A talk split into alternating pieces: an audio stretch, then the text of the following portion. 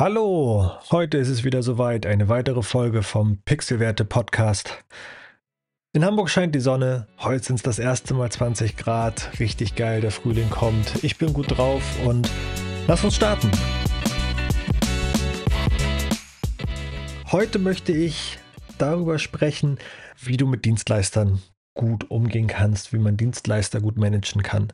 Nachdem wir uns in der letzten Folge oder nachdem ich in der letzten Folge darüber gesprochen habe, wie man intern seine Mitarbeiter, seine Stakeholder zu, zu Beteiligten an einem Projekt macht, vom Betroffenen zum Beteiligten macht, möchte ich heute mal darüber sprechen, wie es eigentlich ist, mit mehreren Dienstleistern zu arbeiten. Weil kleine und mittelständische Unternehmen stehen bei der Implementierung und bei der Umsetzung von digitalen Marketing vor einer großen Herausforderung. Das Spektrum im digitalen Marketing, die einzelnen Disziplinen, ist einfach groß. Also das Spektrum ist einfach groß. Die Disziplinen wie SEO, Performance Marketing, Newsletter Marketing, Content Marketing, digitales Brand Management, User Experience, E-Commerce und, und, und. Im Einzelnen zu spielen, das alleine kann ja schon überwältigend sein. Die Herausforderung wächst nochmal deutlich mehr mit der Orchestrierung dieser Maßnahmen um nachher wirklich Synergien zu nutzen und wirklich die Potenziale zu heben. Unternehmen und Marketingabteilungen sind selten in der Lage, alle diese Disziplinen in-house zu bedienen. Ich weiß nicht, wie es bei dir ist, ob ihr wirklich für jeden Bereich jemanden habt, der sich darin auskennt und diese, diese Maßnahmen und Disziplinen halt selbst betreut. Daher ist es nicht unüblich, dass Experten um Hilfe gebeten werden. Das geht vom Copywriter und SEO-Spezialisten über den UX- und UI-Designer bis hin zum Programmierer. Und dazu kommt dann noch der Performance-Marketer, der Social-Media-Manager und der E-Commerce- und Marktplatzspezialist. Und es gibt ja noch zig weitere Disziplinen und Experten da draußen, die man für sein digitales Marketing unheimlich gut einsetzen kann. Und das sind mal Freelancer oder es sind auch Agenturen und das sind vielleicht Freelancer oder Agenturen mit einer klaren Spezialisierung auf eins dieser Disziplinen. Manchmal sind es mehrere Disziplinen, die sie abdecken, weil sie halt sehr nah beieinander liegen. Vielleicht ist es sogar eine Full-Service-Agentur, die bei sich im Haus alles abdeckt. Ich erlebe es immer wieder, dass meine Kunden eine Vielzahl an Experten haben. In der Regel sind es vielleicht drei, vielleicht sind es auch mal fünf. Jetzt kann man natürlich sagen, zu viele Köche verderben den Brei. Man kennt das Sprichwort. Doch das muss nicht sein. Ich möchte dir ein paar Tipps mit an die Hand geben, was ich so festgestellt habe, was wichtig ist beim Dienstleistermanagement, um genau diesen Effekt nicht zu haben. Viele Köche verderben den Brei, sondern viele Köche machen den Brei besonders gut. Als allererstes finde ich es enorm wichtig, dass du ein eigenes und klares Ziel und einen Plan haben musst, bevor du Dienstleister beauftragst oder halt in die Beauftragung gehst. Es ist unheimlich wichtig, dass du die Agenda setzt, dass du weißt, wo du hin möchtest und du dich da nicht leichtfertig vom Weg abbringen lässt. Wenn man Experten fragt, Mensch, ich habe hier eine Herausforderung und schlag mir doch mal eine Lösung vor. Die häufigste Antwort, die ich darauf höre, ist, es kommt drauf an. Ich kann mir vorstellen, dass du diese Antwort auch kennst. Das ist das klassische Depends on. Und jetzt ist es unheimlich wichtig, dass du als derjenige, der letztendlich das Marketing zu verantworten hat, dass du weißt, worauf es ankommt und du darauf eine Antwort hast. Oder zumindest eine Idee mitgeben kannst, worauf es dann ankommt, um mit dem Dienstleister zusammen dein Ziel und deinen Plan auch umzusetzen. Lass nicht zu, dass der Dienstleister Agenda-Setting betreibt. Ich habe oft erlebt, dass wenn man mit Kunden spricht, man gemeinsam eine Idee davon entwickelt und dann wird diese Idee mit einem Dienstleister besprochen. Und der Dienstleister hat einen anderen Blick drauf, hat vielleicht seine eigene Agenda im Kopf, hat so sein, sein dieses Hammer-Nagel-Prinzip. Ne? Hast einen Hammer, ist jedes Problem ein Nagel. Und somit hat der Dienstleister so ein bisschen seine, seinen eigenen Duktus, seine eigene Schablone, wie er Herausforderungen angehen möchte.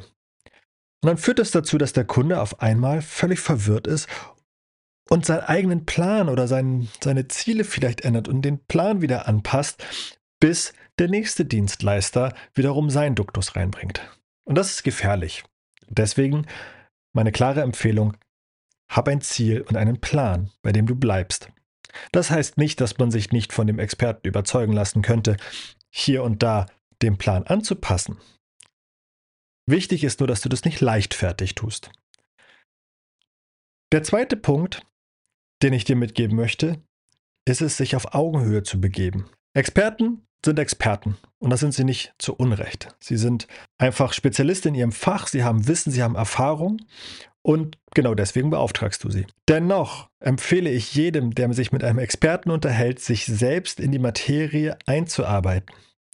Man sollte grob wissen, worum es geht. Man sollte die Schlagworte kennen. Man muss wissen, was ist, was ist der Kern dieser Expertise?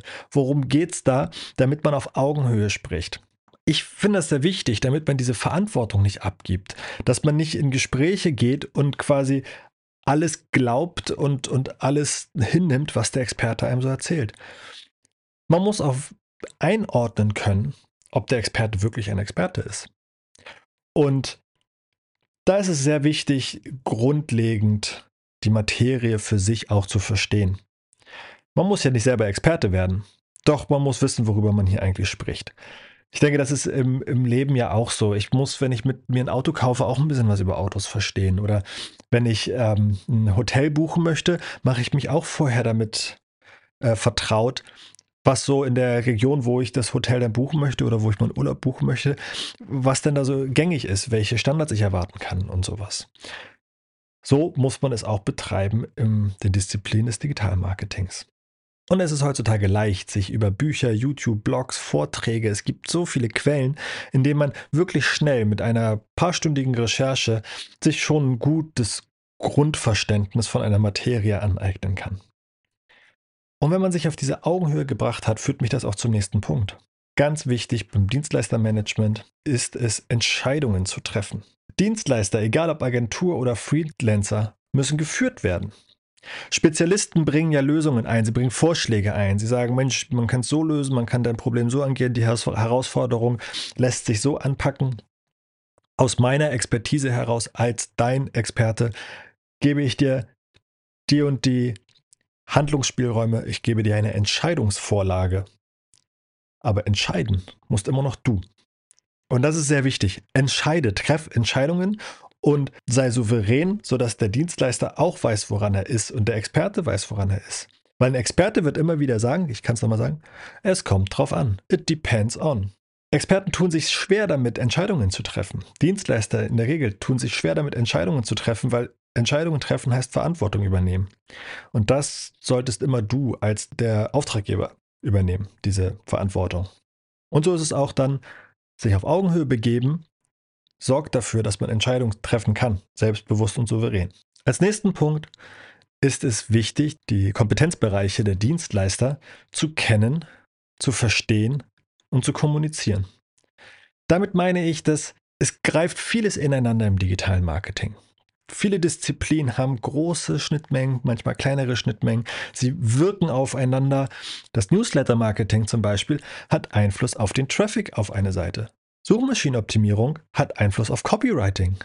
Und Designentwicklung und Performance auf der Website haben auch was miteinander zu tun. Und das sind alles Disziplinen, die sehr stark ineinander greifen. Wenn man nun unterschiedliche Dienstleister beauftragt mit Suchmaschinenoptimierung, vielleicht Copywriting und UX-Design, Programmierung, dann kann es dazu führen, dass man da größere Überschneidungen hat. Und hier ist es wichtig, dass zum einen du als Auftraggeber verstehst, wo sind diese Überschneidungen und welchen meiner Dienstleister setze ich an, welcher, an, an welchem Punkt ein und wo sind die Übergabepunkte. Wo sind die Handshakes zwischen den Dienstleistern? Und die muss man selber als Auftraggeber gut managen. Das heißt zum einen, sie kennen und verstehen und diese kommunizieren. Den Dienstleistern genau sagen, das ist dein Kompetenzbereich und hier übergibst du es bitte an den anderen Dienstleister oder das ist sein Kompetenzbereich. Und wenn du das gut managst, gut verstehst und diese Schnittmengen und Übergabepunkte gut verstehst und gut managst, dann, das ist mein letzter Punkt, kannst du für ein Miteinander sorgen. Dienstleister, also jetzt meine Erfahrung, dass Dienstleister gerne bisschen argwöhnisch sind gegenüber anderen Dienstleistern. Das lässt sich aber ganz schnell auflösen, das legt sich auch häufig ganz schnell, wenn klar die, die Fronten mal klar geklärt sind, wer sich um was kümmert, wer wofür gesetzt ist und so ein partnerschaftliches und vertrauensvolles Verhältnis aufzubauen. Sowohl zwischen dir und deinen Dienstleistern als auch zwischen den Dienstleistern unter sich. Und wenn man das gut managt, dann kann Großartiges passieren, weil dann ist es so ein bisschen wie, als würdest du als Trainer eine Sportmannschaft trainieren. Das ist auch wichtig, jedem Spieler in der Mannschaft klar zu machen, was seine Aufgabe ist. Wenn wir einen Fußballvergleich nehmen, ist es wichtig, einem Mittelfeldspieler zu erklären, wie stark er denn in den Sturm eingreifen soll oder in die Verteidigung. Und so muss auch der Stürmer wissen, wie sehr der Mittelfeldspieler denn in den Sturm reingeht oder der Abwehrspieler. Und wenn man das gut managt, kriegt man nachher ein gutes Teamgefüge zusammen zwischen den Dienstleistern. Das kann sehr herausfordernd sein, sowohl diese Kompetenzbereiche zu kennen und zu verstehen, als auch dann dieses partnerschaftliche und Wir-Gefühl aufzubauen. Doch da sehe ich absolut die Verantwortung beim Auftraggeber, das gut hinzubekommen. Und nur wenn das wirklich gut ineinander greift, dann kann man wirklich Potenziale heben in seinem digitalen Marketing. So, wenn du also eine klare, ein klares Ziel vor Augen hast, dich so weit weiterbildest, um einigermaßen auf Augenhöhe mit Experten zu sprechen, du Verantwortung übernimmst und Entscheidungen triffst, die Kompetenzbereiche deiner Dienstleister kennst, definierst und kommunizierst und du dadurch für das vertrauensvolle und partnerschaftliche Miteinander sorgst, wirst du dein digitales Marketing mit Hilfe deiner Experten optimal aufstellen können. So, ich hoffe, in diesem dieser kurzen Episode einmal runter ein bisschen beleuchtet zu haben, wie man am besten mit Dienstleistern zusammenarbeiten kann, wie man mehrere Dienstleister zusammenbekommt, um sein digitales Marketing nach vorne zu treiben, voranzubringen. Und ja, hebt eure Potenziale. Ich freue mich, dass du zugehört hast. Lasst mir gerne eine Bewertung da. Einmal abonnieren, wird mich riesig freuen. Wenn du Fragen hast, Anmerkungen, Ergänzungen, schreib mir gerne an jan.pixelwerte.de. Wir hören uns das nächste Mal. Ich freue mich. Bis dann. Ciao, ciao, euer Jan.